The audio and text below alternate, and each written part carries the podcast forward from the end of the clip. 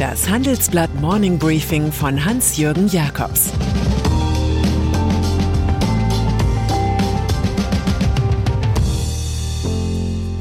Guten Morgen allerseits. Heute ist Dienstag, der 29. März 2022. Und das sind unsere Themen.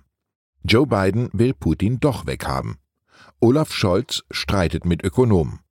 Tim Höttges setzt auf Datendeals. Biden über Putin. Legionen von PR-Helfern, Kollegen und Politikern haben versucht, einen Satz über Wladimir Putin zurückzuholen. US-Präsident Joe Biden hatte ihn am Samstag in Warschau über den russischen Präsidenten gesagt. Dieser Mann kann nicht an der Macht bleiben. Der Kreml hatte daraufhin scharf gegen die Idee vom Regimewechsel protestiert. Einen Tag später aber will Biden nichts mehr korrigieren und sagt, ich nehme meinen Satz nicht zurück. Er habe moralische Empörung zum Ausdruck gebracht und keine neue US-Politik. Ich entschuldige mich nicht für meine persönlichen Gefühle, so Biden. Zugleich bittet er den Kongress um historisch höchste Militärausgaben. Allein ins Verteidigungsministerium sollen fast 800 Milliarden Dollar fließen. Geplant ist für 2023 ein Haushalt von knapp 6 Billionen US-Dollar bei über einer Billion Defizit. Zur Sicherung der Finanzen im Anti-Putin-Kampf versucht sich Biden mit einem neuen Anlauf für eine Mindestbesteuerung von Superreichen sowie mit einer höheren Unternehmensbesteuerung. Olaf Scholz bei Anne Will. Aus der Deckung gekommen ist Kanzler Scholz am Sonntag in seiner Einzelvernehmung in der Talkshow Anne Will. So temperamentvoll war der Bundeskanzler selten, auch nicht so angriffslustig, etwa gegen Ökonomen, die ihm nach eigenen Berechnungen vorhalten, ein Energieembargo gegen Russland sei sehr wohl durchzuhalten. Es sei unverantwortlich, irgendwelche mathematischen Modelle zusammenzurechnen, die dann nicht funktionieren, wetterte der Regierungschef, der sich als Finanzminister noch mit Ökonomen geschmückt hatte. Auch argumentierte Scholz, Putin könne wegen der vielen Sanktionen die Erlöse aus den Gas-, Öl- und Kohleverkäufen gar nicht nutzen. Das entbehrt der Grundlage, kontert die Wirtschaftsweise Veronika Grimm im Handelsblatt. Sie wisse nicht, wie der Kanzler darauf kommt, die verfügbaren Daten und Analysen würden eine andere Sprache sprechen. Der Streit dürfte bald von der Realität überholt werden. Die G7 Wirtschaftsminister lehnen nämlich Putins Pression ab, russisches Gas in Rubel zu zahlen. Moskaus Antwort kommt von Ivan Abramow, Mitglied des Wirtschaftsausschusses im Parlament. Eine solche Weigerung der G7 werde zu einem Stopp der Lieferungen führen. Aus für Novaya Gazeta. Sie war die letzte Kreml-kritische Zeitung, geführt von Friedensnobelpreisträger Dmitri Muratov, ein international geachtetes russisches Organ der Wahrheitsfindung. Nun stellt die Novaya Gazeta ihr Erscheinen bis zum Ende des Ukraine-Kriegs vorübergehend ein. Die Redaktion hatte die zweite Verwarnung von der Medienaufsicht Roskomnadzor erhalten, ein Lizenzentzug droht. Zwar schreibt das Blatt wie verlangt nicht vom Krieg, sondern von der Spezialoperation, es soll aber versäumt haben, in einem Artikel den Zusatz ausländischer Agent zu integrieren. Der EU-Außenbeauftragte Josep Borrell sieht eine Folge der Zensur und der Jahre systematischer Einschüchterung durch die russischen Behörden. Datenschutz Timotheus Höttges präsentiert sich sehr gerne als Wächter des Datenschutzes. Flankierend basht der Vorstandschef der Deutschen Telekom gerne die Tech-Riesen aus den USA. Doch ausgerechnet dort betreibt T-Mobile US ein Werbeprogramm, das sich vom Überwachungskapitalismus nach Art von Google und Co. kaum unterscheidet. Intime Daten der Nutzer werden gezielt ausgewertet und an Werbekunden verkauft.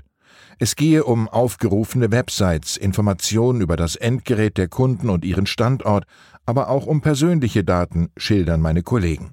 Alles zwar anonymisiert, aber dennoch könne die Identität der Nutzer ergründet werden, befürchten Datenschützer. T-Mobile US gilt ökonomisch als Erfolgsmodell im Reich der Telekom, bei der der Bund größter Aktionär ist. Fast zwei Drittel der Konzernumsätze fallen hier an. Also überlegt CEO Höttges, Teile des US-Werbebeglückungsprogrammes nach Deutschland zu bringen. Das geschehe natürlich gemäß den deutschen Datenschutzregeln, versichert die Telekom. Manchmal wirkt die halbe Wahrheit wie eine volle Lüge. Flutkatastrophe in Nordrhein-Westfalen.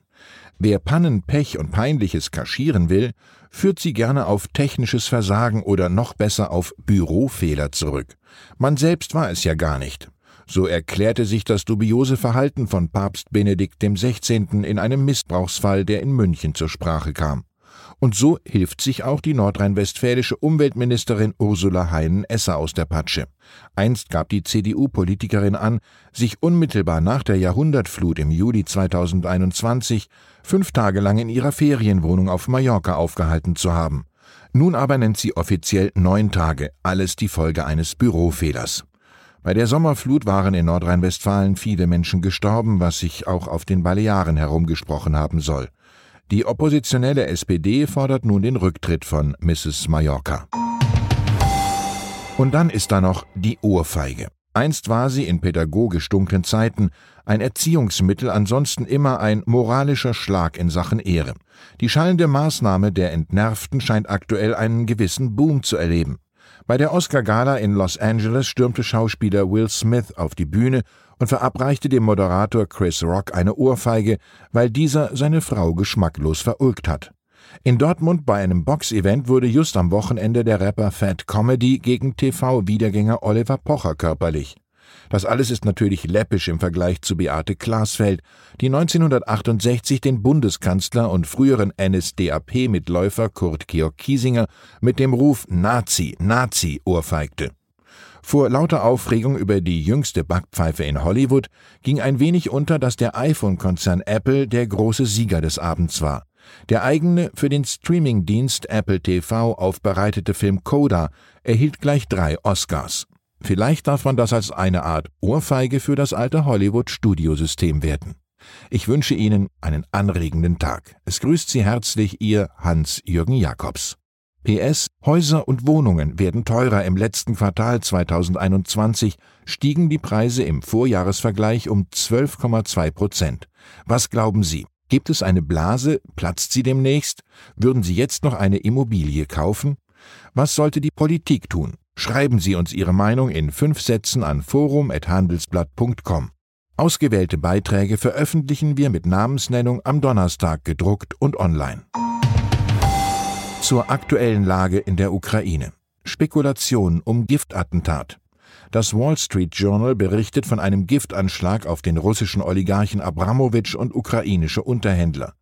Diese widersprechen. Auch US-Geheimdienste haben Zweifel. Flüchtlingsverteilung in der EU. Millionen Ukrainer sind auf der Flucht, doch wie sollen sie innerhalb des Staatenverbundes verteilt werden? Für eine schnelle Lösung fehlt offenbar eine Mehrheit. Weitere Nachrichten finden Sie fortlaufend auf handelsblatt.com-ukraine. Das war das Handelsblatt Morning Briefing von Hans-Jürgen Jakobs, gesprochen von Peter Hofmann.